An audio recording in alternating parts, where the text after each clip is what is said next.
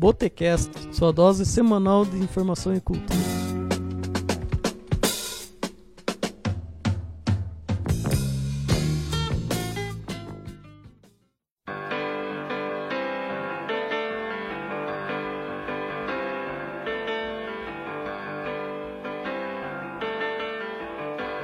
Sejam todos bem-vindos, o bar está aberto. Meu nome é Romulo André e você está no Botecast.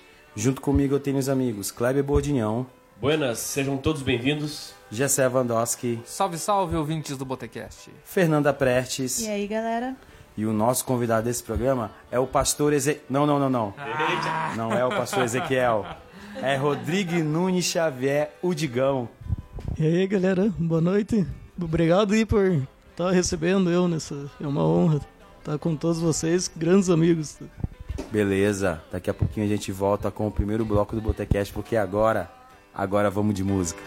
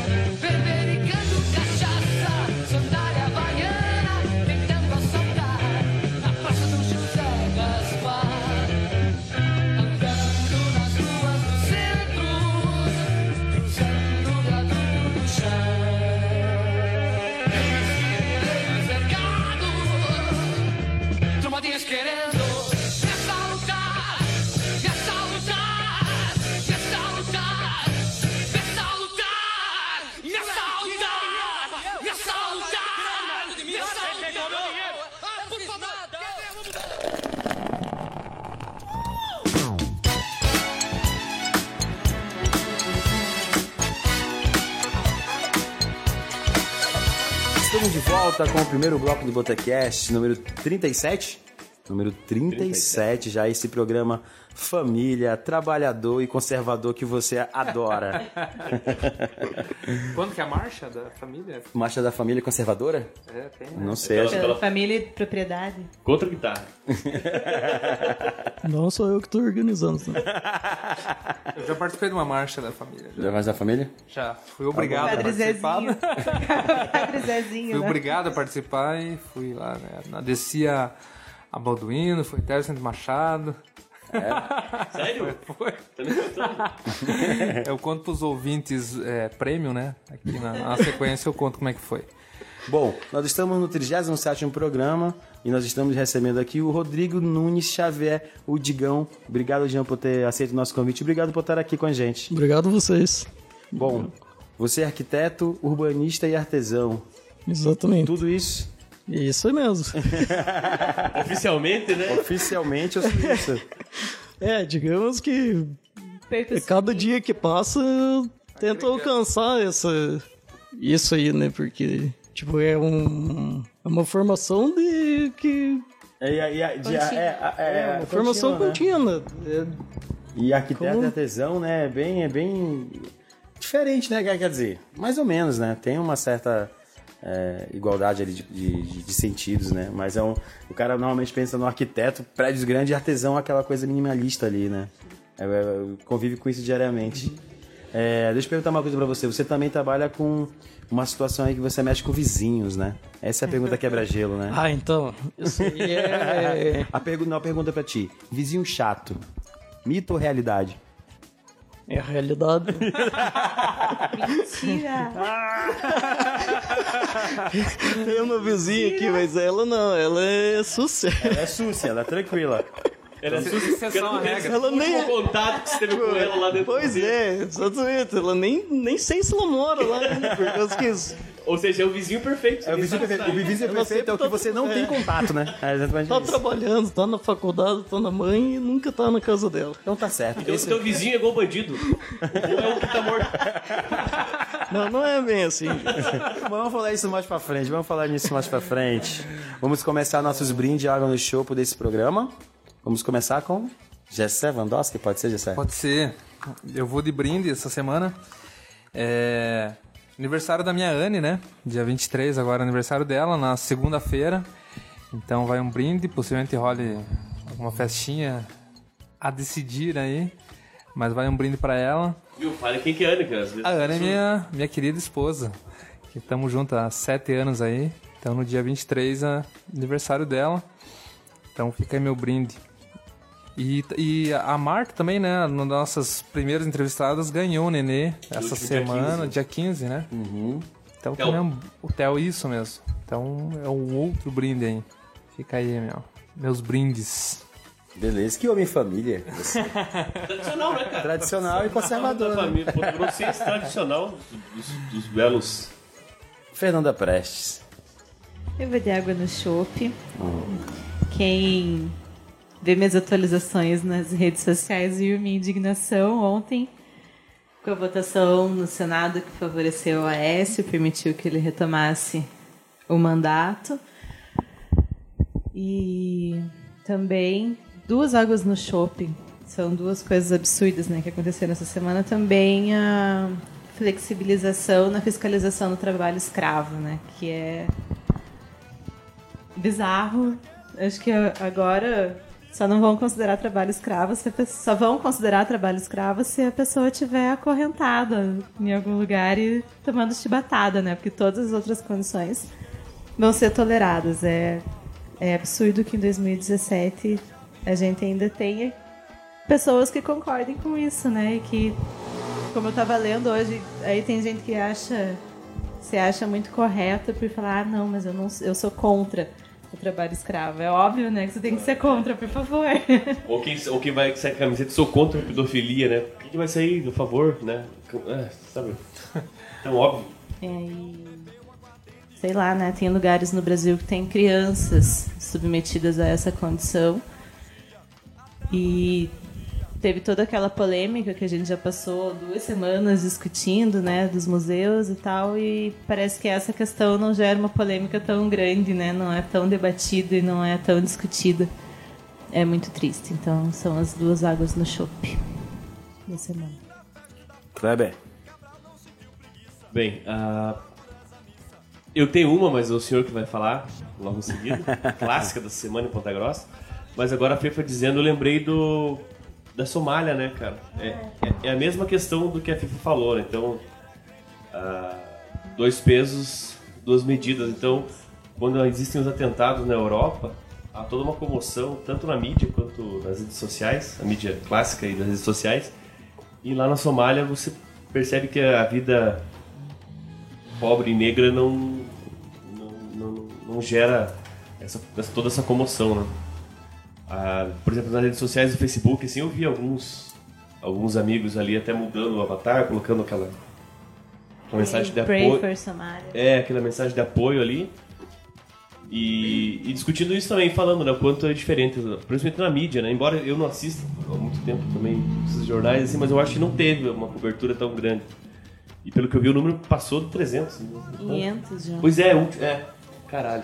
E eu publiquei lá o negócio, né? E um dos comentários foi: ah, não é tão glamuroso colocar a bandeira da Somália no perfil. Alguém comentou assim, ironicamente. E aí uma outra uma coisa que passou pela minha cabeça também foi que claro que inconscientemente, né, às vezes pensam assim, ah, aquele lugar onde eu gostaria de passar as minhas férias ou onde eu passo as minhas férias. Que tristeza ver que não é tão seguro assim e que não é aquele paraíso que, que eu tenho idealizado. Ninguém idealiza a Somália, né? Então ninguém se choca com isso. Não tem afetividade, lá. né? Não tem afetividade, né? Não tem essa relação de afetividade. É, não, não basta só ser humano, né? Tem que ter um. Não, que Tem que absurdo. ter uma- É um absurdo. Mas. Uma contrapartida, né? Tem que... Enfim. É, falando em falta de afetividade, é, essa segunda-feira é, eu, vou de, eu vou de água no chopp, uma água de chopp, acho que todo mundo deve estar sabendo o que está acontecendo. O, vai acontecer a 28ª edição da Mission. Isso. Eu, não- eu não, não sei a sequência. A sequência é o 28ª. aniversário da cidade.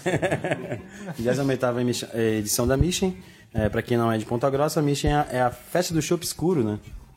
Que acontece anualmente aqui na cidade de Ponta Grossa, onde traz vários artistas todo ano, e é sempre uma discórdia quando traz os artistas, né? Só que nesse ano, um, no vereador pastor Ezequiel resolveu criticar um, o que vai fazer a abertura desse, de- desse evento dia 5 de dezembro, que é o, o Pablo Vittar, né? E ele usou lá essa máquina pública, né, o, o, o púlpito, né, ali da Câmara para criticar a vinda de um artista é, desse gênero para nossa cidade aqui, né? Eu falo nossa porque eu já moro aqui em Ponta Grossa há quatro anos e tenho o título eleitoral daqui, então Já eu falado. já posso falar mal já de todo mundo, né? Ad. e ele falou que o, o- um artista como esse não pode vir na cidade, porque a nossa cidade, a cidade de Ponta Grossa, é uma cidade de família, trabalhadora e conservadora, né? É, No que ele não tá errado. é, exatamente. Acho que a única coisa certa do que ele tá falando foi isso que ele falou. Que falou que um artista desse não pode vir na nossa na cidade, porque é, tá é, assuntos LGBT e uma, uma, uma questão que rolou bastante foi que ele usou um fake news, né? Pra falar. Ele falou que o, saiu uma fake news dizendo que o Jean Willis estava visitando as escolas com o Pablo Vittar para falar sobre a diversidade de gênero. Só que é o seguinte, ele não foi no pai Google e deu uma pesquisada de leve antes de começar a escrever o texto dele, de que isso é uma mentira, não está acontecendo em momento algum, né? E é, é, é- é triste saber, né? Que em vez de estar se preocupando com uma coisa mais séria na cidade, está se preocupando com um artista que vai chegar no dia da apresentação, vai tocar lá as duas, três horas dele, vai pegar o avião e vai embora da cidade. E não vai ficar aqui nem muito tempo para ter uma oportunidade num colégio e uma fake news. Então é, é, é brincadeira, né? A gente tá ah, dando trela, tanto que a gente tá dando audiência para esse cara aqui, né? Pra, uma, pra um absurdo como esse, né? Eu não sei o que vocês acham. né? É, eu fiquei bem, bem puto assim, falando, pô, cara, é brincadeira um negócio desse, né? E ele apareceu em várias em vários portais de notícias do Brasil inteiro dizendo, pastor, ah, outro detalhe, ele disse que ia prender o Pablo Vittar aqui. É que se ele saísse na rua, ele ia aprender. Nem que se ele fosse preso. Pô, é- Cheio de autoridade, né? O cara não, não sabe nem o, o papel do, do legislativo ali e ele já tá querendo. Nossa. Cara, Tanta coisa errada. É tanta coisa errada da mesma coisa, né? Aí a gente tava. Aí eu fui fazer uma pesquisa, né? Porque, é, pastor, é, a gente faz pesquisa primeiro para poder fazer, fa- o- é, saber o que tá falando, né? Ao contrário dele, você pesquisou. É, eu pesquisei, né? Eu pesquisei lá que ele o, a, foi 3 mil, acho que 3 mil, 3.803 votos ele teve na, na última eleição. A Mission por dia movimenta 10 mil pessoas.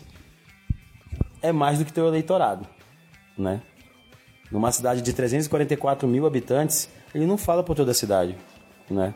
Que ele vai mandar, mandar prender e mandar soltar, né? O mínimo que ele tinha que ter era...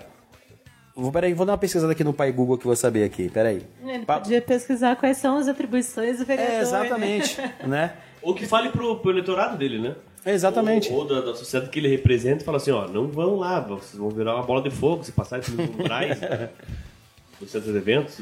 Fale pro... Né, não precisa- seja fiscal da... da Pois é, é putz, cara, né, uma, uma simples pesquisa ia saber que era uma fake news, aí eu ia, riscar lá, não, isso aqui, não, isso aqui eu não vou falar, tá? Ah, ele é um artista de 22 anos, maranhense, então tá, beleza. É, vou saber das atribuições aqui de deputado, vou riscar isso aqui. Ou seja, meu irmão, se fosse eu, eu ia falar, sabe de uma coisa, eu não vou falar hoje não, na segunda-feira, diz lá que eu vou faltar, né? Ou que faça, tudo bem. Ou que faz como os outros rockistas, né, cara? Só reclame do show, né? É, Sertanejo, ah, é fã. Esse é o clássico de reclamar. Eu, já, eu já fui assim. Já reclamei, ah, pô, eu queria ver, sei lá. Se bem que a última vez que eu reclamei, acho que já faz uns oito anos. né? Não, mas, é- mas isso mesmo. Então, eu sei porque. Até, até eu escrevi, eu acho, no Twitter lá, saudades quando eu reclamava da Mish só por causa do. Só rockista, né? É, o preconceito era só musical e agora ele mexeu com todo tipo, Uhum. toda a ignorância e o preconceito dele pra. E, E eu tava pensando, tipo, acho que a última vez que eu fui na Minchin foi em 2011, que teve o show da Maria Rita, né? Acho que foi a última vez que eu fui. Esse ano eu tava pensando em dois dias. Como é que tem gente reclamando ainda? Não, eu só queria ir no show do Capital, porque é difícil ele vir pra cá. fiquei, fiquei meio Capital chocado. é a banda que vem pra unir todas as tribos, né? bom, essa Tá foi... precisando de uma banda igual a Nirvana, né? Pra eu...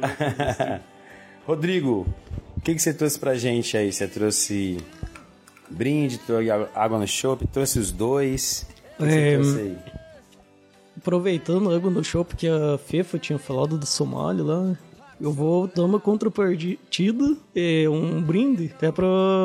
Eu, eu vi um- uma reportagem muito bonita essa semana ou semana passada, que na hora do vamos ver, de ajudar mesmo, quem foi ajudar foi o Exército Brasileiro. E eu vi que teve alguns soldados aqui de Ponta Grossa. Então é um brinde a esses soldados que largaram suas famílias daqui, ficaram até 5 anos, 4 anos lá. É a parte militar que a gente não, não vê aqui, né? É A parte militar que a gente vê aqui no Brasil, a gente sempre reclama e segurança é sempre re- reclamação, mas essa parte hu- humanitária que eles têm, eu quero É brindar bastante isso. forte, né? Eu tenho um tio que foi pro do exército ali do- na, na região do Pará, foi pro Haiti. Foi Passou- pra- é, foi pro Haiti, ficou algum tempo lá também, então... É. tem- eh, também tem que ser louvável, né? Alguns que ficam na Amazônia cuidando também de médicos e também do exército. Isso é bem louvável também. Eu não falei, é, foi exatamente no, no Haiti, né? Que eu acho que o terremoto lá é, foi em 2011, então voltaram agora. Tudo em 2017. Não, muito tempo É um tempo. Tipo, teve soldado que eu vi uma entrevista lá que emocionou muito. Foi de um soldado que teve filho aqui enquanto ele cuidava das crianças de lá. Quando ele voltou pra cá, o filho dele já tinha falecido e ele nem chegou a conhecer. Caraca, É tenso, né?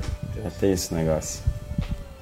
Mas eu só queria, eu queria é, só reforçar isso que você falou, né? Porque na semana passada a gente falou sobre a CPG e a questão lá de, de- de pedir ou apoiar a intervenção militar, né?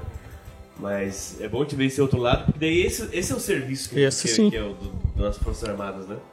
É, esse apoio através da ONU, lá, apoiar os países que precisam, ou nas nossas fronteiras. É, todo mundo, a gente estava falando do vereador, né? todo mundo tem que saber a área que tem que, que, que tem que agir, né? Falando em ONU, também água no chope, então, que foi o, o Donald Trump lá ter retirado as contribuições que os Estados Unidos faziam para a ONU, né?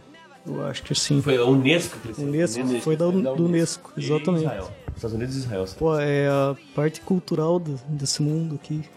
A Unesco é o que apoia toda a cultura do mundo inteiro, né? Então, ele contribu- Estados Unidos contribuía com um quinto de- disso. Eles retiraram esse apoio, é, com certeza vai pesar muito daqui pra frente. Se não sei como é que tá agora, pra falar bem a verdade. Eu sou da época que o Didi era o embaixador da Unesco. Da Unesco, da... Da Unicef. Da Unicef, Unicef, Ah, Unicef. criança, é verdade. É, eu li, agora eu não lembro onde que o cara tava preso, né? Mas um soldado americano que foi libertado. É, mas fazia cinco anos que eu tava. É, ele tava preso há anos, daí ele não acreditava que o Trump era presidente dos Estados Unidos. Tava tirando da cara dele. Saíram, quando eles tiraram ele, falaram e falaram, e agora esse Tony? Que foda, né? Pô, o cara. Tá de saca, né? Não, beleza, mas quem que é agora? Não, é o Ultra. Tá certo. Bom, Só, Romulo, só um pouquinho, eu lembrei também Diga. do, do, do Água no Chopp do, do, do Ezequiel, o pastor. E em contrapartida, teve a sessão da, da, da Câmara agora de tarde. Foi uma galera, né? Foi uma galera. E, os movimentos LGBT, E, e né? pelo que eu vi, pare, parece que no dia 5 de dezembro vai, vai ser o dia que ele vai se apresentar. Todo ano vai ser o dia da luta pela diversidade Olha. De gênero, né? E cultural, uma coisa assim, eu não- eu não li. E eu vi que o pastor se retratou também, né? Obviamente, pela pressão, né? Não seja o pensamento dele, mas. Até eu li a nota que ele emitiu falando que ele não sabia, que era um fake news, que depois ele soube. Mas eu Mas ele acho que ele foi muito bem assessorado ali. Acho que a hora que apertou o negócio, ele chamou alguém pra dar uma apagada no incêndio. Pra ler e escrever ele, né? É, porque não- com certeza não foi ele que escreveu a nota. Bem escrita. Beleza. Vamos terminar esse primeiro bloco com um aperitivo que a gente pede pro convidado trazer. E a gente já fala aqui com o, o Rodrigo. Rodrigo, o que que você trouxe pra gente pra gente poder escutar pra terminar esse bloco aí? Ah, uma das músicas foi do Toninho Ferragutti. O nome é Sorriso de Manu. Ele fez, eu sei que ele fez essa música para a filha dele, mas é uma música in- instrumental e ela serve para fazer tudo na tua vida. Na hora que se levanta, na hora que vai tomar banho, na hora que vai cozinhar. Só não pode colocar um despertador, porque música de despertador Não, a gente não. odeia na primeira semana, né? Você vai destruir nunca, é, nunca coloque música que você mais gosta no despertador, né? Então tá certo, vamos ficar com esse aperitivo. Daqui a pouquinho a gente volta com o segundo bloco do Botecast, porque agora, agora vamos de música.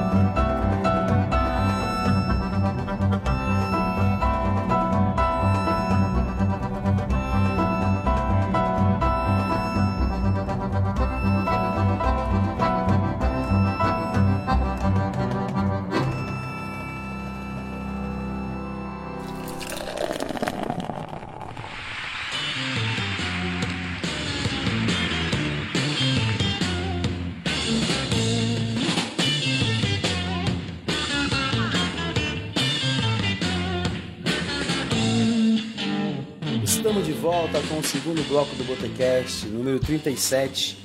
Estamos aqui com o, Rodrigo Nunes Xavier, mais conhecido como Digão. E vamos começar a nossa bateria de perguntas aqui, né? Então eu já vou começar logo fazendo a primeira pergunta. Rodrigo, é, o que é a permacultura, né? E você tem um pouco de conhecimento mais do que a gente, né? E como é que você chegou nela, assim? Como é que foi, como é que foi a tua história com a permacultura? A permacultura é um modo de construir sustentavelmente. Basicamente, é você fazer uma construção, fazer um planejamento sustentável. É toda a construção. Eu, eu fiquei pensando Tá. como que se você consegue, por exemplo, fazer uma casa toda sustentável, porque também tem o uso dos recursos, né? Você pode usar É. da natureza, assim. Daí eu fiquei pensando se tem como fazer além da instalação elétrica, que eu acho que Pois não, é. né? É, foi pra mas fazer é a energia óbvio. passar por cipó. Mas é, para reservar água, é, compostagem, essas né? coisas, se tem como fazer. É, assim, na verdade a gente tenta construir com o menor impacto possível, né? O menor impacto ambiental possível. É impossível não gerar impacto quando a gente vai planejar e construir alguma coisa. Então é a gente sempre procura na permacultura eh, materiais reutilizáveis, que renováveis, principalmente, que se a gente constrói se a gente for fazer uma demolição, por exemplo, que ela possa retornar ao meio ambiente sem que prejudique o meio ambiente. E sempre pensando em alternativas que não degradem o meio ambiente mesmo. É, formas de energias renováveis, é, plantações também, é, agrofloresta, né, que a gente procura sempre fazer a, gerar o próprio alimento. E é, muito, é, é muito ativo aonde aqui, por exemplo, assim, eu, é, eu tava dando uma pesquisada e vi que começou na Austrália, assim, né? Junto com os aborígenes. Sim, foi mais, em tal. 1970. 1970. É, foi Bill Morrison que começou, teve mais um que eu não. Agora eu não lembro o nome dele, mas eles começaram realmente isso, observando. Aqui no Brasil a gente po- pode observar ah, as tribos mais primitivas e quilombolas, né? Uhum. É, o modo de, que, ele, que eles vivem, além da- das construções socialmente, que é hum, a base de troca, já é uma forma mais sustentável também, né? Uhum. Eu tava vendo assim que E- existe vários cursos, né? Tipo, pra permacultura. Eu já eu recebi já alguns convites assim tudo mais. Mas como foi você, assim? Chegou pra ti ou você, cara, quero conhecer isso aqui? Ó. Apareceu? Como é que foi? É, eu estou conhecendo ainda e tem muito chão para realmente estar bem acima do, do, do que é per- permacultura. Mas é. Comecei a ver no, no curso de arquitetura mesmo, mas uh, o modo que mostraram na faculdade foi um- uma construção como se fosse uma construção primitiva mesmo.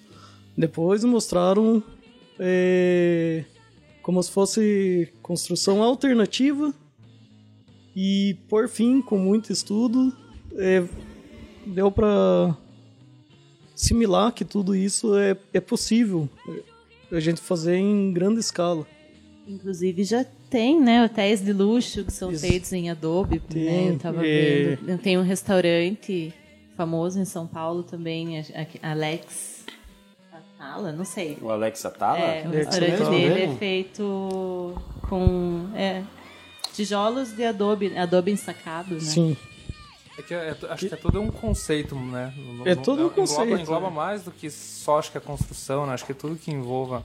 Então, por exemplo, desde se colocar acho que um teto solar, tá- um, um, alguma coisa Painel solar para aproveitar, né? Acho que também já é engloba para aproveitar também. a iluminação é todo um, é um sistema planejado. construtivo que você vai aproveitar a natureza ela vai você vai tem que se reconectar ela. com a natureza antes de tudo mesmo a gente precisa se reconectar com a natureza e, e ver o ser humano que a gente é, é no, no mundo mesmo, fora dessa sociedade capitalista, dessa sociedade que, que a gente tem que ser alguém. É uma igualdade de, das pessoas mesmo. Eu acho que nisso daí que, que a gente tem que se reconectar pri- primeiramente, para depois começar a viver a, a permacultura. Só o fato do, do curso de arquitetura já dizer que é uma estrutura primitiva parece já meio assim, né? Ah, isso aqui é primitivo, isso aqui é uma, né? Já diz muito, né? Já diz muito assim, né? E, Digão, eu queria saber de. Pegando esse gancho aí, assim, a- a- quando se fala de arquitetura, urbanismo, a gente realmente imagina isso, né? Prédios e designs e casonas e não sei o quê. E ciclovias grandes. Ciclovias já tá falando de, de bem ainda, né? grandes, né? É, mas enfim, a gente já imagina assim essas, essas coisas de grande porte e tal. Em que momento que você na tua vida resolveu seguir esse, seguir esse lado alternativo, assim, o porquê o lado alternativo, né? Tá. É, na verdade, eu segui o lado alternativo aí para buscar colocar essa sustentabilidade na, no urbanismo mesmo. Que eu acho que é possível a gente gerar um impacto ambiental menor na- nas cidades grandes mesmo. Isso mostra muito São Paulo, que tá é, acontecendo muitas hortas urbanas, principalmente. É, também as Jardins, Eh, vi, jardins verticais. verticais, né? hortas verticais também, que principal é a alimentação, né? Então é não, não basta ser só um jardim, né? Se for comestível, o aproveitamento é maior. Digo assim que do que eu estou trabalhando agora, eu trabalho com impacto de vizinhança. E no caso do impacto de vizinhança, a gente vê todo o impacto que o que um empreendimento vai gerar na, numa vizinhança. Então são, não são, não é qualquer empreendimento que a gente tem esse estudo. São prédios verticais muito grandes, são mercados, terminal central, uma própria escola. Que acontece na, no nosso centro urbano aqui? É, o principal é o tráfego. Quando a gente faz uma construção nesse porte, gera muito tráfego.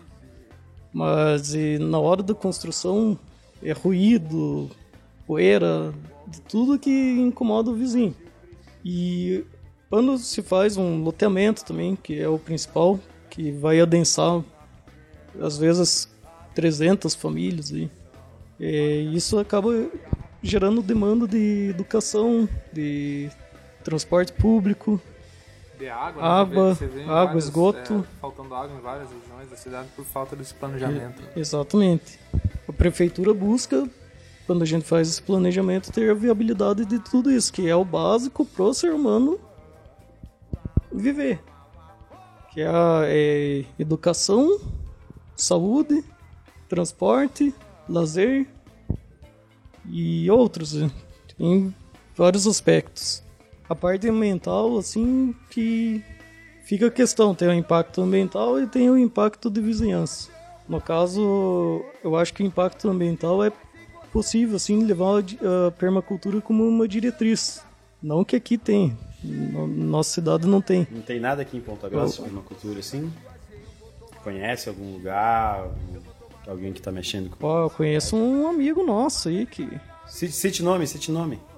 tem o, o Renan, tá muito dentro aí da permacultura e ele tá vivendo isso eu acho que todo dia, talvez até muito mais que eu, porque eu tô de novo no, no- no escritório, gosto muito de lá, tá tendo uma experiência ótima por causa que lidar com o impacto de vizinhança me abriu muito o que que a cidade necessita mesmo e a gente consegue ver que que às vezes a prefeitura é, não que ela não dê conta, mas realmente a cidade é muito complexa para ela funcionar direito, né? Ela, ela cresce de um jeito desordenado. Esses estudos é justamente para a gente regularizar isso. Por causa que você vai fazer um, um bairro, aumentar o tamanho de um bairro, eles têm que ver se ali vai, vai ter vagas de, de colégio, vai ter vagas de posto de saúde, Isso é levado em conta eh, em que nível, assim, digam? Porque a gente vê que. é, não lembro qual dos- dos nossos convidados que sempre falou que a, que a cidade se espalha, Ponta Grossa, e de ter tudo. Acho é, que o Fabrício falou. E toda uma questão também de, de especulação imobiliária, então. É, a- Inclusive, uma, uma coisa que era bem falada era dos loteamentos do Minha Casa Minha Vida serem construídos onde não tinha nada disso, né? Exatamente, por causa que antes não tinha esse estudo. Acabavam querendo se mudar porque elas não tinham acesso a nada, elas mal tinham ônibus pra, pra ir e então, ter um o- lar não é só jogar a pessoa lá e, e ter um teto. Você precisa de É. infraestrutura para que aquilo. O decreto do estudo de impacto de vizinhança aqui em Ponta Grossa é desse ano, 2017. Então, é- esses loteamentos que tiveram antes não tinha esse estudo. Acontecia que era aprovado o projeto e eh, hoje eles estão em, áreas eh, afastadas, com uma infraestrutura muito cara para a cidade. Gera todo, toda essa falha né, de, de atendimento. Mas com essa regularização, espero que daqui para frente comece a melhorar. Que é o que, que acontece no- nesse estudo? O, empreendedor, ele tem as medidas mitigadoras, que quando ele vai implantar, ele tem que mitigar. A mitigação é tentar balancear o impacto. Se ele vai gerar um impacto, um impacto, então ele tem que amenizar esse impacto de alguma forma. Por exemplo, se ele está fazendo um loteamento que tem muita terraplanagem e corte e aterro, se ele tiver uma plantação de árvores que durante a obra segure um pouco dessa poeira, isso já é uma medida mitigadora. E depois disso tem a me- medida compensatória, que é no caso de ele vai instalar um loteamento e naquele local não tem estrutura de escola, não tem estrutura de saúde. Como medida eh, compensatória, ele vai ou ampliar as salas de aula de uma escola próxima, ou ele vai até fazer um- uma escola. Então são medidas que vai ser benéficas para a cidade. O, o AVE veio para solucionar algumas coisas aí. E, e, e na, pra uma cultura urbana, assim, né? Eu sou completamente leigo, então se eu falar uma besteira, não, não se choque. Mas, por exemplo, eu tenho um terreno aqui na Bento Ribeiro, Certo. em qualquer lugar, é, e quero construir a minha casa sob esses, é, né, essa, essa ideia. É, como é que eu lido com a burocracia, com o CREA? Assim, então, ó, eu não quero Sim. ter uma ligação de água do Cenepar, eu não quero ter a, a da Copel. É, é possível o cara fazer ou, ou, ou não, ou não dá? É, é, realmente não tem legislação daí como que, que vai regularizar isso, né? É, algumas coisas eu acho que residências consegue fazer assim. Mas se pedir, por exemplo, um, o- é, alvará de, dos bombeiros para um hotel, para um restaurante, que sempre tem que ter alvará de bombeiro, eu não sei como que eles iriam lidar com isso. Não tem brecha na lei pra isso, né? Não tem, é.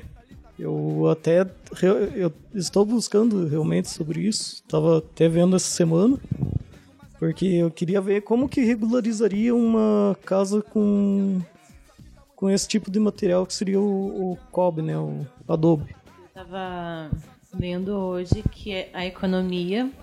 de- eu não sei, com certeza tem outros tipos de material que podem ser usados, né? Mas no caso do Adobe, a economia de energia até para manter a temperatura dentro da casa, né? Que falava que as casas feitas com tijolo, esses tradicionais, elas têm uma temperatura mais baixa pela manhã e mais alta no final do dia. Muitas vezes acaba demandando o uso de ar-condicionado para manter uma dentro da, da temperatura que é agradável, né? E o Adobe, como ele absorve mais devagar e, e libera também o calor mais devagar, ele mantém a temperatura estável naturalmente, de forma que ela seja sempre agradável para quem está Não, mas me diga o que é o Adobe, que estão falando Adobe, eu tô vendo É, o o Adobe Ad- o Reader, Adobe- o, o, o Adubo. O Adobe não, Adobe Porque é, o Adobe também do Reader. O... é construção de, de barro cru. E daí é muito. O custo, pelo que eu li, eu, eu falando, É. Obrigado, Tigão. é de 10% de uma construção normal, né? Porque tem até pessoas que constroem com a terra do próprio terreno. Exatamente, é a climatização dela é, é- da, da bioconstrução, a climatização dela é um dos principais. que é justamente para essa economia de energia. E outra vantagem que tem no, no cobre é para quem tem alergia de renite. Renite é alergia? Não sei. Quem tem renite, Presente. O, o barro, ele, por ele ser mais úmido, não tem um magnetismo que a poeira acaba ficando na, nas paredes, que são coisas que a gente não enxerga, mas Aqui em casa dá pra ver, cara. Se você prestar atenção, dá pra ver o, o pó no magnetismo. Veja a TV ele. E é muito, é muito bom pra quem tem rinite, que não. Por essa modificação também. Tá certo. Vamos terminar esse bloco com mais uma música, mais um aperitivo aí que o nosso convidado traz pra gente. O que você trouxe aí pra gente aí, Rodrigo, pra terminar esse bloco?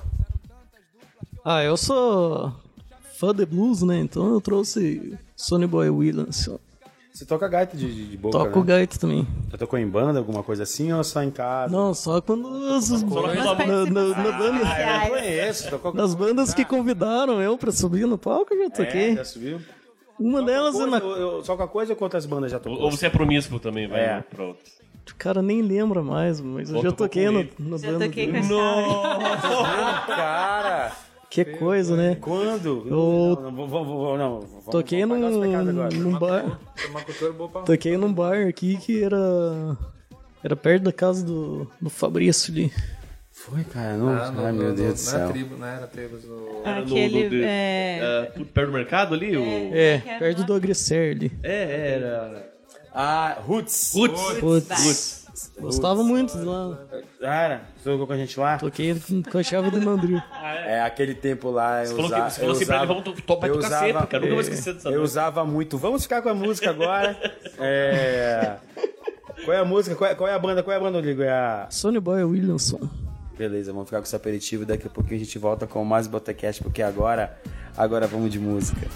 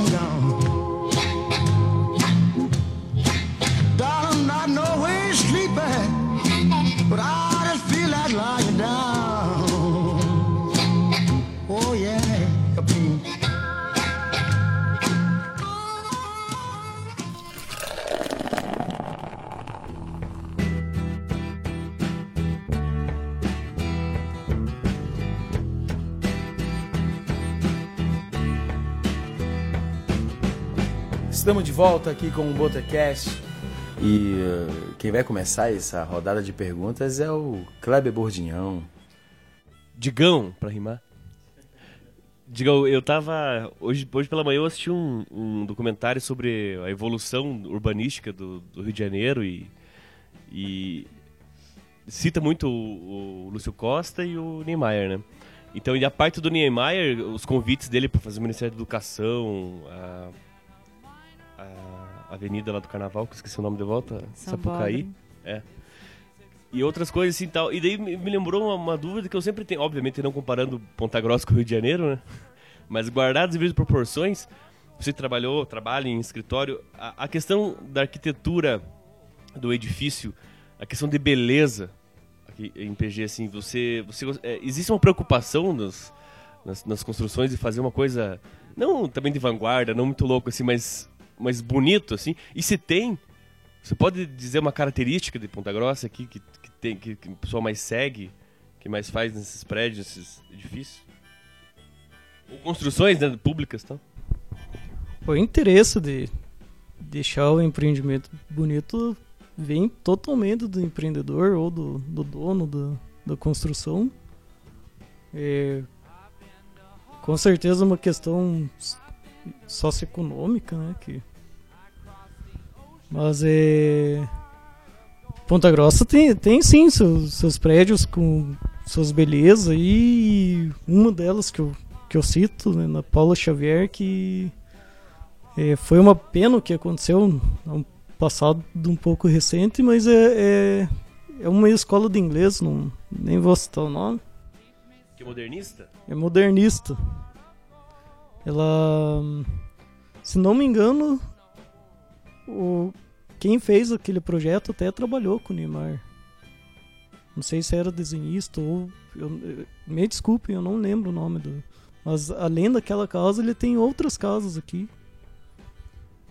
É, localização de uma Tem delas. na 7 de setembro, 7 de né? setembro. Na esquina ali. E se você for ver a leitura delas, é todos parecidos, assim. Você, quando você conhecer uma, logo em seguida as outras que você vê aqui em Ponta Grossa, já, já vai saber que, que é do, do mesmo arquiteto, engenheiro que eu realmente não lembro o nome. É porque eu, como, também como leigo, assim, o que, o que, o que me marca, assim, é, é vidro, né? Ponta Grossa adora vidro, né? Não, mas Ah, porque o que é tem de- o que eu vejo falta, de né? maior valor na área de, de arquitetura modernista são, é, são essas casas, são residenciais, né? São casas residenciais, essa daí é, virou uma instituição de, de ensino, né? Mas E o que, que você acha feio? Assim, eu acho que não é tão difícil escolher, mas em PG, assim... A gente acabou É. de, É, a lembrança, uma das essa coisas mais lembrança- feias. é uma realmente uma das Você acha, coisas. você acha a prefeitura feia? Não, a prefeitura não. Ela, ela também é uma construção modernista. Ela tem seu- o aspecto dela, ela tá envelhecida na verdade, mas ela é uma construção interessante. Se você olhar ela como um todo, ela parece um caixotão ali, mas é eu, eu, eu não sei também, me desculpe essa falta de ética de falar que é um caixotão, mas é um princípio técnico que na hora que a gente vai desenhar, a gente eh, usa muito essas volumetrias mesmo, né? É, porque tem também daí tem o, o- a biblioteca, que é, que é vidro, tem lá É, a o- biblioteca de vidro é uma coisa que realmente eu, é, não precisa ter, não que- precisa ser da, da, da área para. Eu acho que quem tem que ver a beleza mesmo é as pessoas leigas. Então a gente Mas- tem que reconhecer na hora que vai desenhar, a gente não tá desenhando pra gente, a gente tá desenhando para pro mundo, né? Para as pessoas, para e é uma vivência que todo dia é, uma- é o cotidiano que a gente vai utilizar. Eu até eu só quero, só quero comentar que com relação à biblioteca lá e o, e o conservatório, a ideia não parece ser tão ruim assim, mas foi tão mal montado, né? Com Problemas material, materiais, isso. Material muito Mas e- feio. Você olha E a que- questão do, do, por exemplo, eu, eu me lembro que alguém falou assim, pô, tem um piano lá e daí o sol bate e, pô, tu pega direto lá no, no- nos desafina. instrumentos, né? O próprio livro, os, a os livros na biblioteca, no ambiente, é... É, é- Ai, que ideia fazer de vidro, mas tem um monte de prédio de vidro que funciona super bem, né? Só você pôr. um- Mas pra utilidade dele, que nem o Balto uma vez falou pra mim que lá no, no- no conservatório o, o calor, a acústica, tudo. É, nada a favorece. não a favorece, acústica, biblioteca também. o, o calor, ele desafina os instrumentos. Então é para realmente é, para utilização que não, não funcionou. Eu acho que é o tipo de material mesmo, mas a, a estrutura física dele até que tá coerente, tirando o que já consertaram, né, que era o banheiro. Endigão, o que eu queria saber, assim, nessa mesma temática, é quando a gente, de volta, né, quando a gente fala em, em arquitetura, a gente já pensa em, em grandes prédios e em grandes investimentos, né?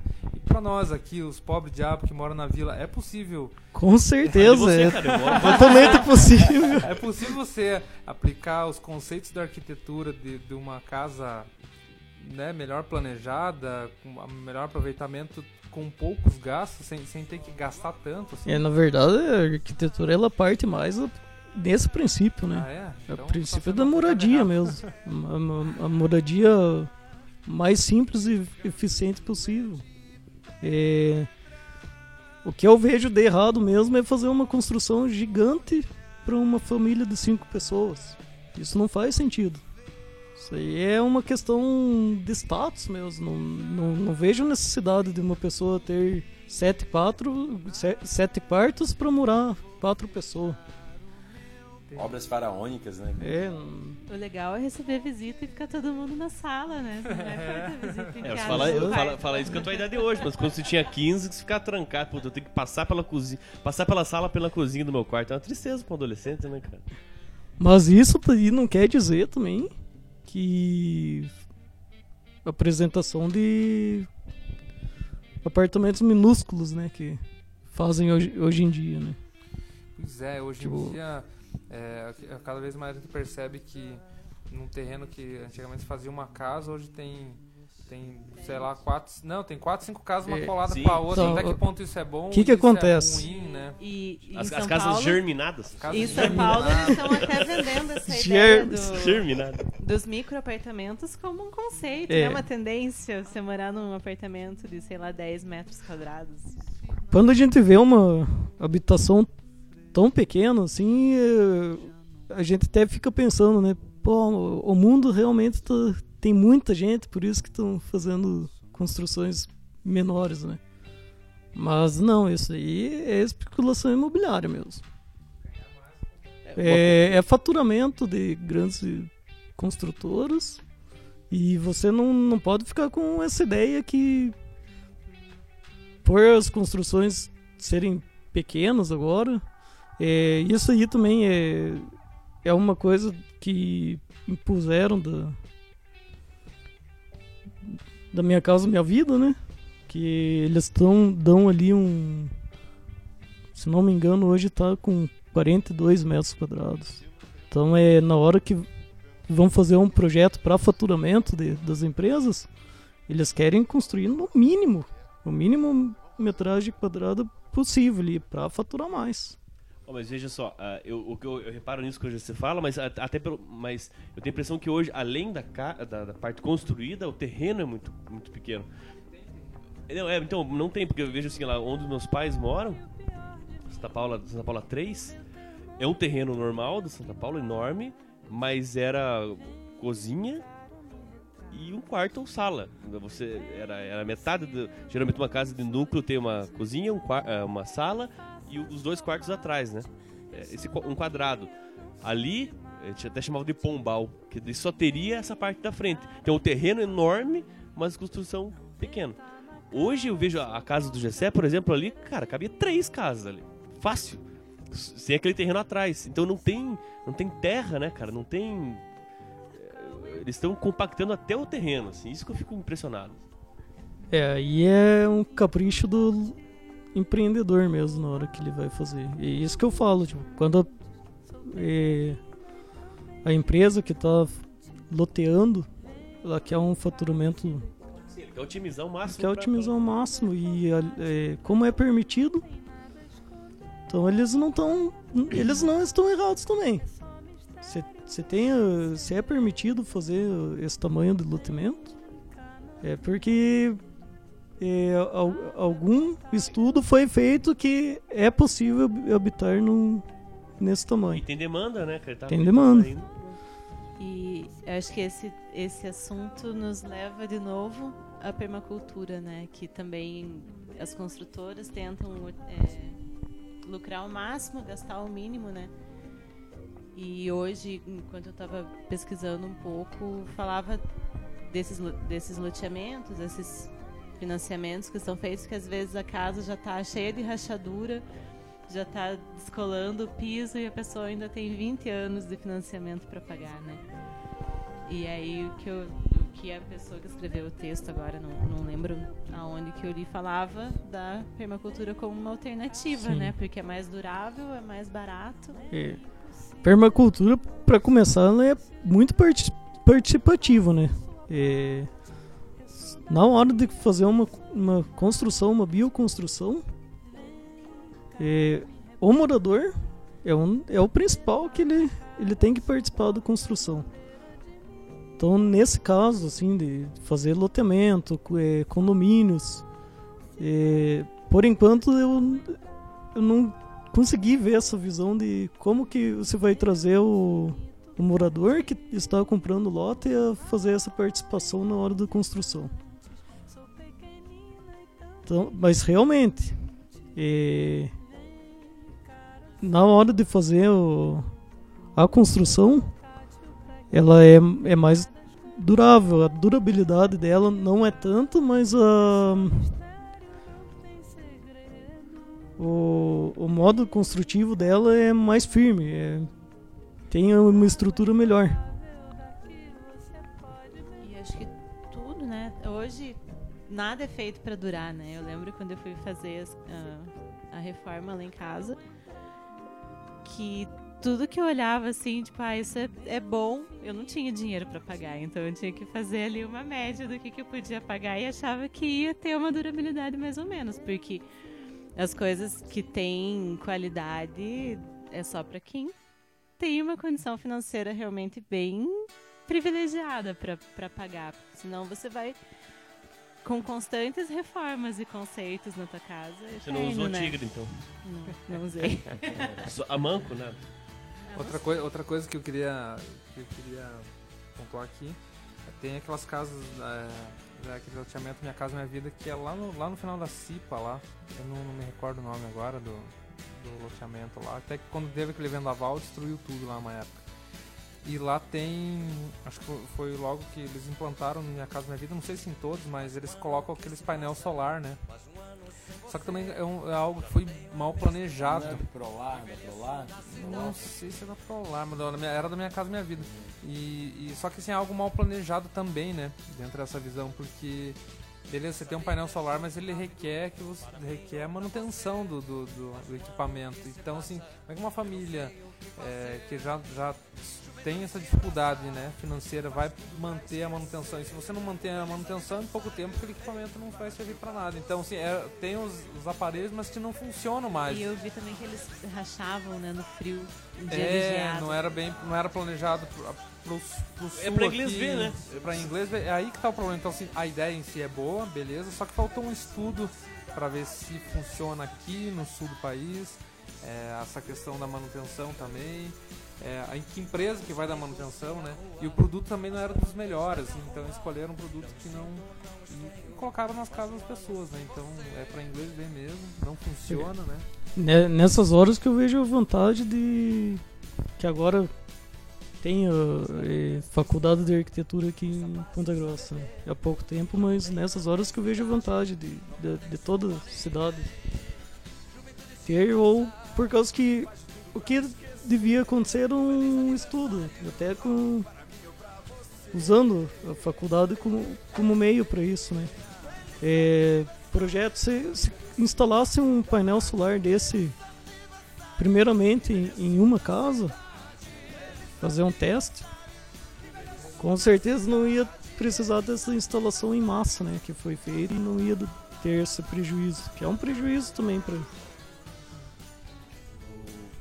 Digão, você também faz o, o impacto lá, o, o estudo de impacto de vizinhança. E a gente sabe que a situação de vizinha é bem complicada, né? Você, já passou por alguma situação de vizinho assim, você fizer o estudo, conciliação de vizinho? Passou por alguma situação assim aqui que vale a pena comentar aqui? Ou não, é tudo susto, tranquilo, só gente boa. Não, por enquanto não passou né? É, eu, eu acho que É ah, uma situação engraçada, assim. não, acho que há alguns anos atrás aí o vizinho incômodo era eu. Ho- Hoje eu tô tranquilo agora. É bem, me incomodava a A galera. gente chegou a fazer um churrasco dentro Ah. do quarto. É verdade. Então, Churrasco eu- indoor? Mas, ah, conte mais, conte mais, churrasco acho que uns. 5 anos atrás, isso aí, tipo, eu, é a terceira vez que eu tô morando aqui em Ponta Grossa. Então, é. Foi, voltou. Fui. Então na segunda vez que eu vim morar pra cá, na- no primeiro dia eu tive que fazer um churrasco. e foi feito dentro do apartamento, indoor. E essa daí com certeza era- é o terceiro andar, então tem mais o quarto andar. O quarto andar teve um, uma dor de cabeça aí nessa, nessa noite. Pela fumaça ou por É, causa dos gritos? A Os gente até dois. ficar conversando em volta da churrasqueira, né? Mas não deu. não- a janela não era suficiente. Pois é, esse tipo de incômodo é...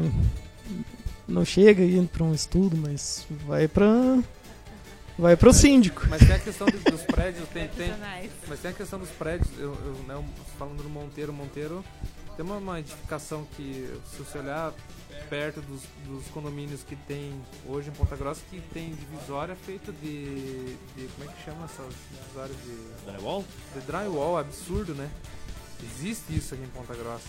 É, E tem essa questão do, do- da sonoridade, então putz, você faz um, um prédio que não, não, não tem um mínimo de, de- de isolamento acústico, né? Isso, isso também é, há de se pensar em, em termos de vizinhança nesse sentido de barulho mesmo, de privacidade das pessoas. Né? Privacidade, é isso que eu, que eu penso. Você tá ali. Cara, tem, Assistindo prédio, filme. tem prédio fechado com, dry, com a divisória de drywall, você acredita nisso? É absurdo. Sério, eu, eu já já vi muito falarem que o drywall em muitos casos ele é- tem uma instalação que aqui no Brasil a gente não conseguiu chegar ainda num, numa instalação boa do drywall, mas já ouvi caso que o drywall é justamente para isolamento acústico, isolamento de eh, corta-fogo. Então a- o material não é ruim. Não tá errado. Talvez A é aplicação a aplicação dele que, que ainda está errado aqui, mas com certeza se a gente procurar aí na, na internet a gente vai achar empresas que são especializadas nisso. E aí eu acho que vai dar certo. Realmente, ainda não, não vi uma instalação perfeita, assim, por causa que a sonoridade sempre de- deixou a desejar, né? Mas não, não é um material ruim. virado uma tendência, É. assim, e todo mundo foi se É o metendo mais, é o mais, é o mais, Tá- mais barato. mais de barato. jeito, né? Até mesmo para dimens pra dimensão, como é uma parede mais estreita, ganha mais área, área útil, né? Se vo- você vai fazer uma parede de alvenaria convencional, é 15 a 20 centímetros. Um Faz, de- faz de pinos, faz de forro, então. Ó, já fica um calorzinho gostoso na estufinha, mas. Mas eu não sei qual que é o termo, digam. É, é- é- Ai, cara, tem aquele filme argentino, Medianeiras. Eu não sei inteiro esse filme, mas eu lembro que no começo ele fala de abrir a janela e dar de cara com outro edifício, né? Aham. É, eu nunca passei por isso, mas no, no- no apartamento que eu morava lá, no, no Apelo Amor lá, lembra da sacada? E você olhava no pôr do sol, você via o pôr do sol fudido, foda, assim, bonito pra caralho. E logo que eu saí de lá, tava construindo um prédio do lado. E agora o prédio já tá enorme e, cara, acabou. Perdeu o pôr do sol. Então, ali no caso é um pôr do sol, né? Mas também é um, é um- é um prazer pro. É. Agora você nesses, nas cidades maiores, com esses edifícios, você abre pra um lado, tá. Não tem o que fazer, né? É. O impacto é inevitável. Esse impacto é inevitável mesmo, mas é, tem no, no estudo de impacto de vizinhança tem um item que a gente fala de insolação, de a gente vê o fator de verticalização do, do prédio e até estuda até onde que a sombra desse edifício, no caso, vai, vai chegar, né? Então tem esse estudo também. Mas Talvez na época lá atrás não foi feito e não existia um planejamento pensando nisso, talvez. Por isso que no, na hora de- da, da construção, de fazer o planejamento, onde que vai colocar o empreendimento, a primeira coisa que tem que o empreendedor tem que visualizar é o mapa da cidade, se o zo- zoneamento comporta a estrutura do que ele quer fazer. E muita coisa realmente é inevitável. Como, como essa situação aí do Porto Sol. E, e no litoral, por exemplo, no lá no, no, no Aquários fala disso, né? E, e daí nesse documentário que eu vi do Rio de Janeiro lá, os caras falam que quando Copacabana foi a população foi morar lá, a- os terrenos eram para casas. E daí, conforme foi crescendo a, a cidade, especulação imobiliária, venderam, fazer os prédios e viram um paredão. Os prédios são muito perto dos outros e é uma, mur- uma muralha na, na orla. O, um caso que tem aqui próximo da gente, eu acho que é Caiobá, se não me engano. Que, puxa, aquilo lá fizeram um estrago, né? Por causa que, pra você ir na areia da praia e a 4 horas da tarde não ter sol, isso aí é, é uma coisa que fizeram muito errado na cidade. Colocaram prédios altos na, na orla e ela sombreia ah, ah, toda, toda o litoral ali, né? Toda hum, areia, no caso. Então, tipo, tem que fazer esse estudo. aí. Já tem praias que proíbem, já tem municípios que proíbem, né, que construa prédio com mais de três, quatro andares na. É, eu acho que em Minas Gerais, que Minas Gerais tem um um plano de construção um dos mais avançados, eu acho, do Brasil aqui. Como eles têm muitas cidades históricas lá, se vocês for lá, vocês vê que é bem conservado mesmo. E tem essas situações assim que o que você tem que as pessoas têm como ponto de referência da cidade são as torres das, das igrejas. Então, em muitas cidades, os edifícios não podem ultrapassar a torre da igreja, no caso. É, em várias outras cidades levou isso como exemplo e eu acho que aqui no Paraná também tem cidades que têm essa regra. Eu acho, eu acho difícil que du- durante uma época, é, e, é, algumas décadas atrás, o edifício era um exemplo de prosperidade, né? De, é diz? De, de Modernidade. Modernidade. desenvolvimento, né? Desenvolvimento. Econômico. Então, pô, fazer um edifício, tipo, Ah. um espigão ali. Até hoje é.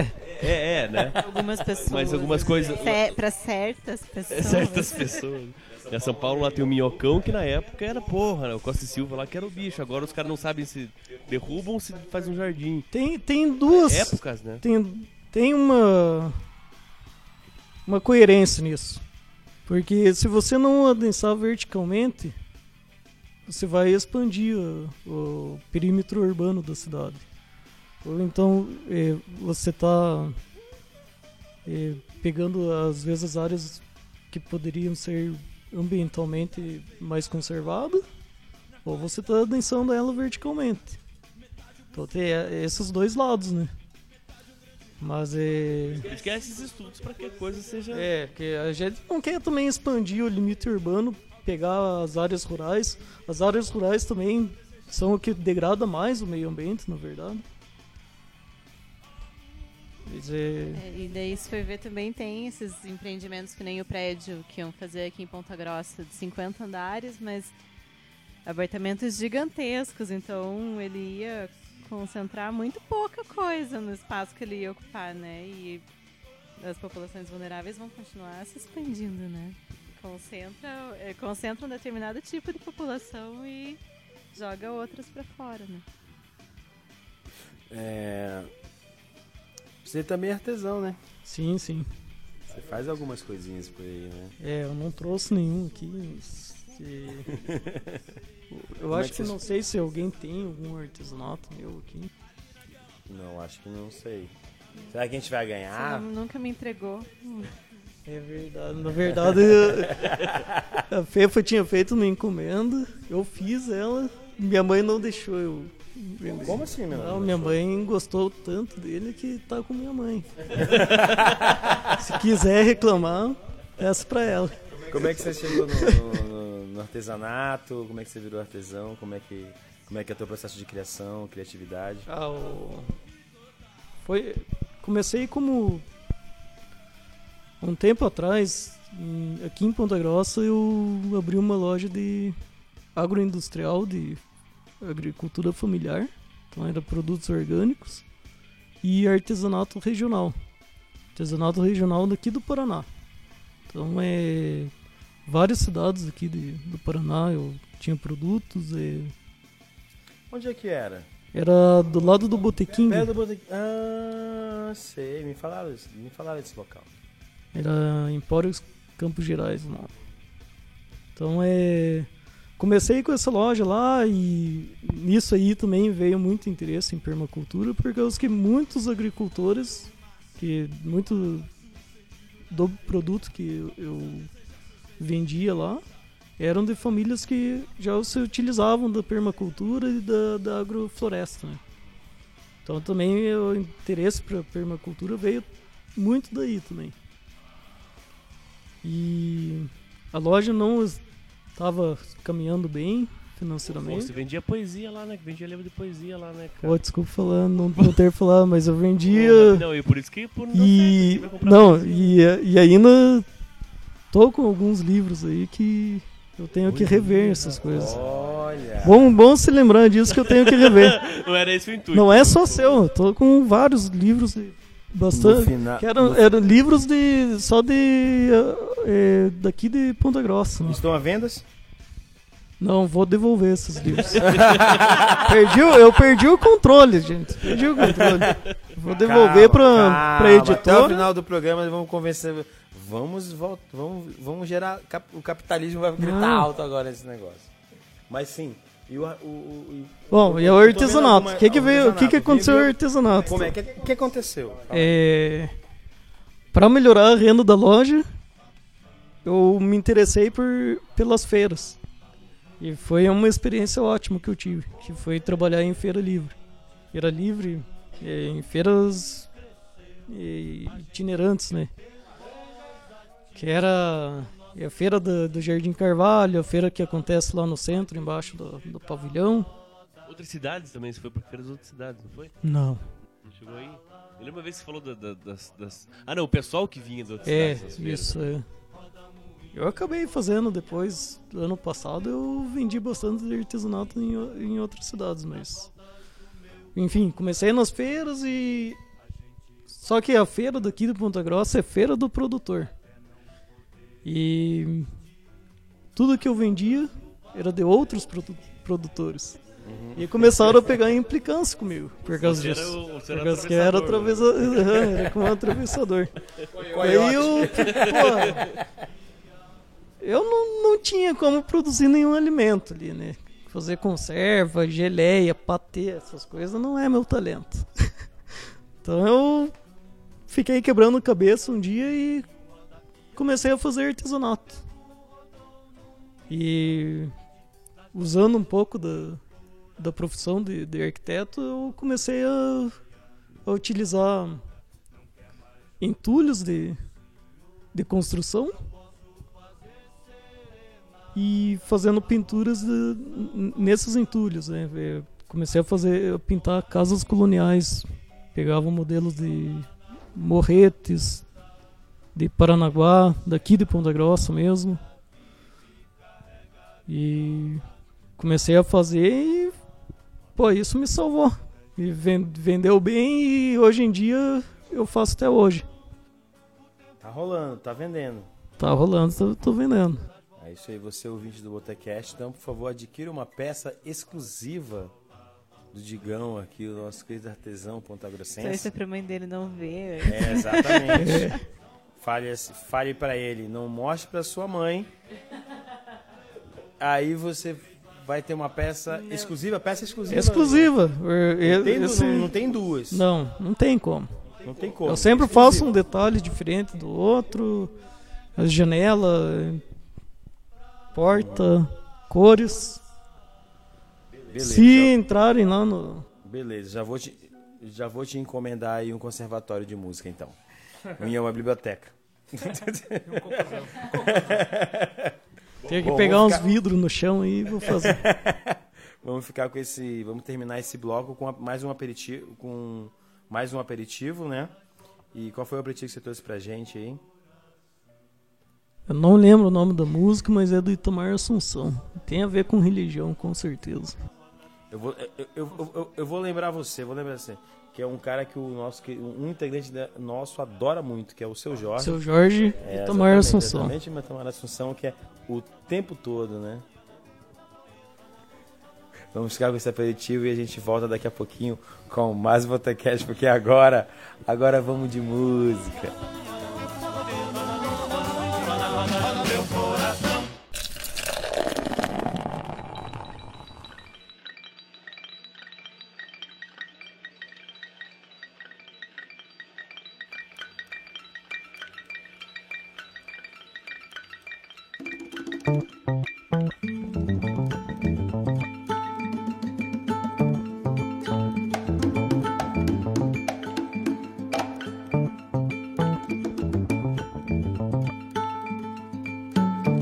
Tempo todo fico falando já vou. Vou ser DJ e deixa lá com Djavan. Troca perfeita por lindas canções de amor. O resto eu deixo por conta de Yansan. Ei, Iemanjá, quando você for pro mar, que paixão nos banhos de cachoeira. Jesus Cristo, pra você ele me lembrar. Deixo nas mãos de Oxalá nas sextas-feiras.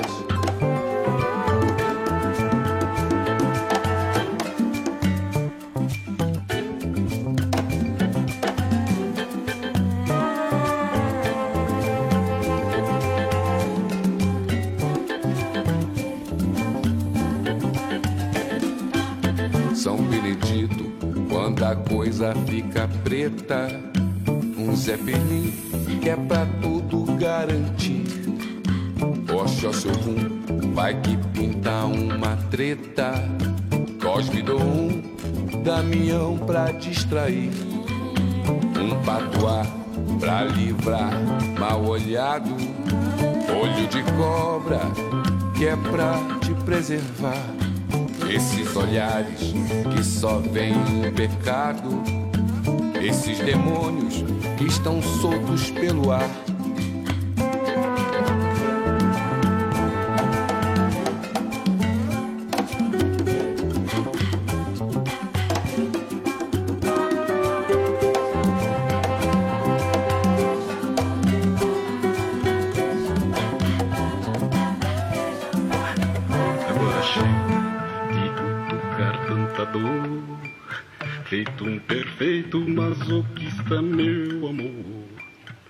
Me agarre, se pendure, segure em mim. Pra todo sempre, isso nunca tenha fim. Vai que me afaste de ti só por alguns dias. Para fazer uns 20 shows no Ceará. Eu já disse Macalé, luz, melodia. Mas sendo assim, tipo e ligo de lá. O tempo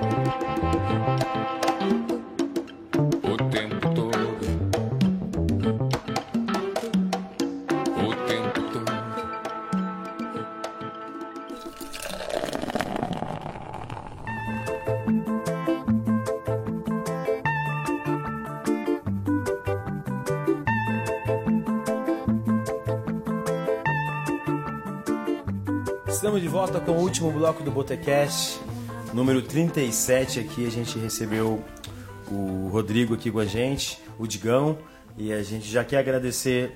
Digão, obrigado por ter aceito o nosso convite e ter vindo aqui nessa, nessa quarta-feira. Muito obrigado a vocês por me receber aqui. Adorei participar desse programa. Massa, massa. A gente, Divertido a gente, demais. que- a gente que tá adorando a tua presença aqui. Relembrando histórias aqui. Eu não participei de algumas, mas só coisas engraçadas aqui. Bom, vamos começar nossas despedidas e saideiras desse 37º programa. Vamos começar com quem? Foda, né? Eu fiz que nem criança, né, cara, na escola. Não pode manter contato quando o professor fala, eu olhei ele. É, exatamente. É, Na verdade, minhas são duas dicas numa só. Na próxima terça-feira, dentro do Ciel, que é um evento do, curso de letras aqui do UEPG, a gente vai receber, eu acho que, acho que é a palestra, palestra inaugural do, do, do evento, a Márcia Tiburi, ou Tiburi, tem várias pronúncias, a gente descobriu hoje, mas ela, ela é uma filósofa e ela tem vários, vários livros e, e um dos que eu mais me interessei quando ela lançou em 2015 é, pelo menos eu quero ter mais contato para assistir a palestra dela. Não sei se vai ser exatamente sobre isso. É o Como Conversar com o Fascista, né? E comecei a ler o livro, achei muito foda, assim, você reconhece a situação que a gente tá das pessoas, é, o ódio, principalmente o ódio, né? Tudo, o fascismo gira sempre nessa questão de ódio. Ódio a alguém, a uma classe, a, a um gênero. E, e você vai lendo o livro, você vai, você vai percebendo que você vive num mundo realmente de se assustar. É diário você vê o que ela está descrevendo ali. E são vários capítulos que ela, que ela aborda isso. Obviamente que não é um guia. É, ela tá- foi, foi irônica ali na, na frase de, de título do livro. Mas ele é muito, eu não- como eu disse, eu não terminei de ler, mas até onde eu vi ali é, é muito rico você ler, ler hoje e, e se identificar com pessoas que você conhece, até você tem certo contato, mas você pega algumas características e a gente mesmo tem umas, umas coisas escondidas assim que, que vale a pena refletir. Ela vai estar na terça-feira às 7 horas vai ser a palestra dela na UEPG. É, quero agradecer os meus brothers e brotheras. Tatu. Gess... Tatu? Jesus, quem? O que é isso? Jesus. Eu ia que é falar Tatu? Fernanda. Óbvio que você não vai, né? Beijo pra Tatu. Beijo pra Tatu. Conversei com a Tatu esse tempo, falei, não, mas eu falo depois. É, Fernanda Prestes, Gessé Vandoski e Romulo André. Obrigado, valeu mais uma vez, 37 e o nosso convidado, Digão. Obrigado, Digão. Que agora parecer mais aqui em casa, conhece o... Não, é- não é, não é mais a pé do amor, não tem muito mais amor, mas, mas tá aberto a sua... Que trágico. Que trágico Tem amor, pode ter paz. Pode Você tá. Você, você, 38 Sétimo? acho que é o 37. Não desistam do amor. Será que é o 37? É o sétimo. É o sétimo, né? É, ué. Quem, fa- quem falou que tá faltando amor é a rainha do drama. É, rainha do drama. Então é isso aí. Obrigado. internet não mentem. Obrigado, obrigado, Digão. Valeu por compartilhar com a gente aqui o teu, tuas ideias. De nada. Obrigado você, Kleber, receber aí com toda essa equipe maravilhosa e não desista do amor. Eu não desisto. Eu só não acredito, mas eu não desisto. Bom, a minha dica é para o final de semana, para o sábado, a inauguração do Garimpo 1926, que é, é várias coisas. tem o antiquário, vai ter um café, vão vender discos, livros também, inclusive a editora Estúdio Texto vai transferir a sede para lá. Fica em Uvaranas, na rua 15 de setembro, próximo ao Ginásio Santana.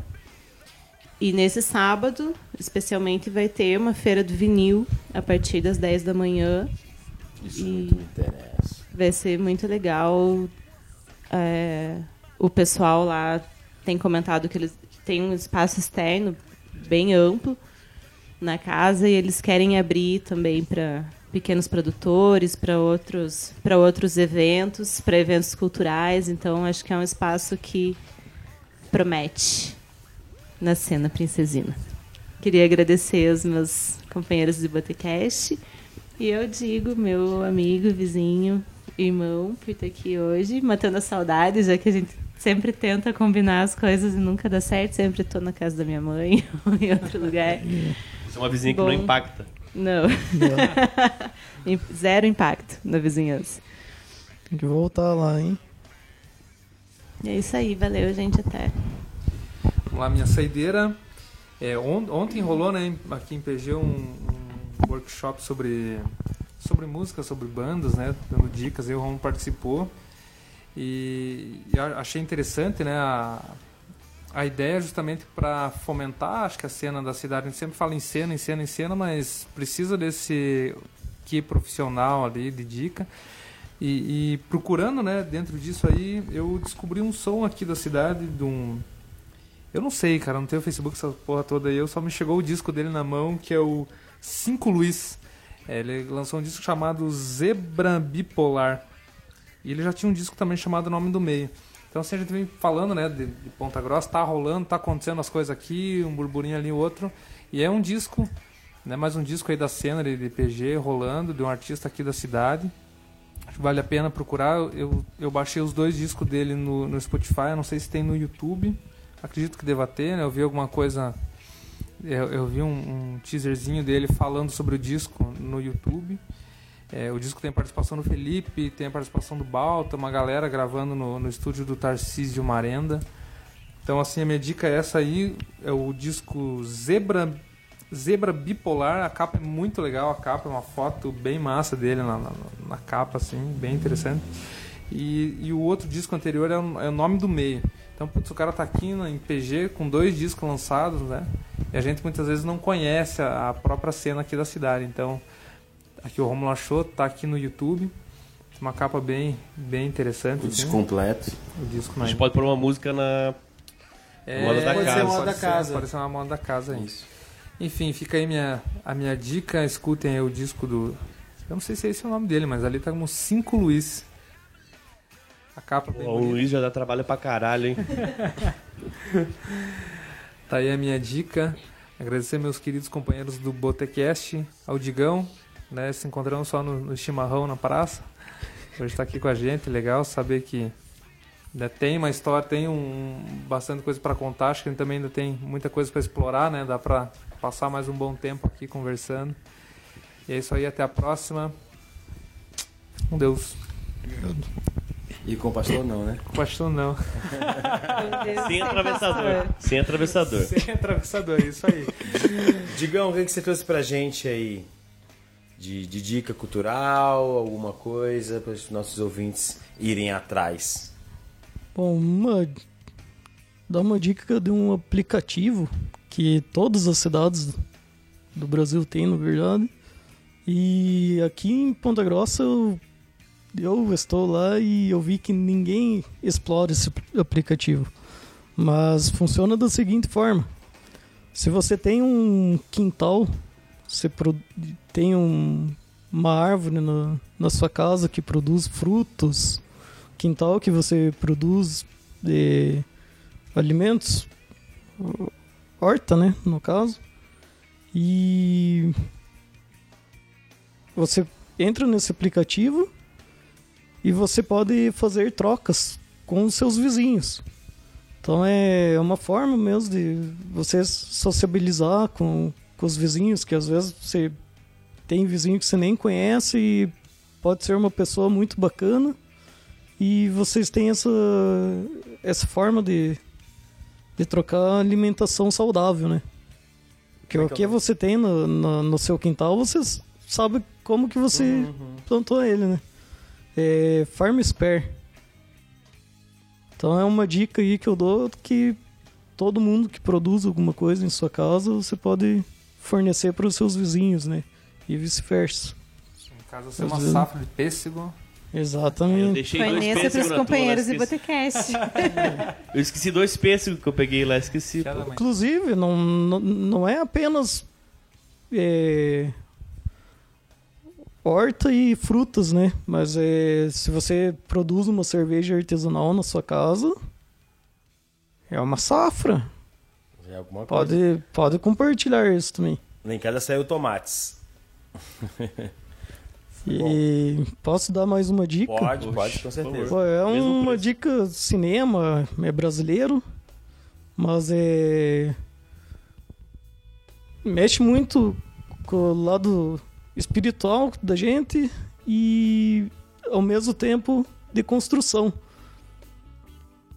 Mostra uma forma de, de como a tecnologia tá e é um urbanismo que é uma coisa que só vendo o filme mesmo que a gente podem entender um pouco. Tem muita gente que não, não acredita nisso, mas o que a gente está construindo aqui, na verdade, que você vai construir aqui, você está preparando algo para muito mais além disso. Há pouco tempo eu tive experiências que mudou um pouco essa visão. É, Eu era eu,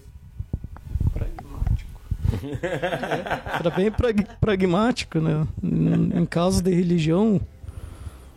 Mas e, e esse filme me mostrou muito, assim, e ele tem muito a ver com o urbanismo e até mesmo com permacultura e tecnologia. Ai, meu Deus, Digão, fala. É, tá agonia, o nome é Nosso Lar. É um Do Chico Xavier? do Chico Xavier. Chico Xavier. É um psicografado, né? Então transformaram em filme e é um excelente filme. E é uma experiência que vai contar para muitas pessoas aí, com certeza. Beleza. É, bom, minha dica é um perfil no Facebook que eu acompanho direto. é, eu acho bem divertido eles. É o Universo Paralelo. Eu estava pesquisando um pouco sobre eles. Eles têm um site, né? Que é o, o nome do site deles é Paralelo Universo. Eles são bem malucos, assim, são dois caras, dois chartistas de São Paulo, né? É o bem novos, é o Igor Nunes e o, o Michael Amaral. Então, não sei se alguns de vocês seguem esse perfil. É, então, o nome já diz tudo, né? Universo paralelo. Então, eles criam situações ali no, no, no perfil deles de charges, é, falando de coisas é, cotidianas, mas com, com o, lance do mundo paralelo, né? Então, por exemplo, é, eles, eles, a, a capa deles hoje, o, fixo, o, o Facebook fixo deles é aquela é, o, o, o ali dos Simpsons, tá escrito todo mundo aqui é um lixo, ninguém vai te julgar. Eu acho muito massa assim esse, esse humor meio negro e meio é, inocência ali assim. Eu adoro assim. Então, fica aí pra vocês que seguem. Eu já conheço alguns amigos que seguem, mas se você não conhece, é Universo Paralelo. Um pouco de fuga pra esse mundo maluco que a gente está vivendo um pouco. OK? Ou em excesso. Ou em excesso, né? Bom, então queria agradecer, Digão, obrigado. Muito obrigado a vocês. Queria agradecer também Fefa, Kleber, Rômulo, Gessé. É sempre bom estar com vocês, não, não é de hoje. Até mesmo tocar com as Até tocar, pessoas que... que é uma coisa que eu sinto muito falta, gente. Eu tô meio distante da, da música. e- Mas tô voltando aí. Tamo aí. Tá certo. A gente queria agradecer muito a tua presença. Queria agradecer os meus amigos por mais um programa. Lembrando que nós estamos no Twitter, Facebook, Instagram. Estamos nas redes sociais, estamos na Rádio Cool também. Ainda estamos na Rádio Cool ainda? Estamos, Estamos, estamos. estamos na Rádio Cool ainda. Uma semana assim, outra quase. É, exatamente. Estamos lá com a rapaziada da Rádio Cool. É verdade, furamos. furamos com a Rádio Cool semana passada. Exatamente. Mas estamos lá ainda presentes na programação deles. É, acessem é, a nossa página no Facebook, curtam, falem do, do, do programa, critiquem. A gente também quer saber o que, que vocês estão achando do programa.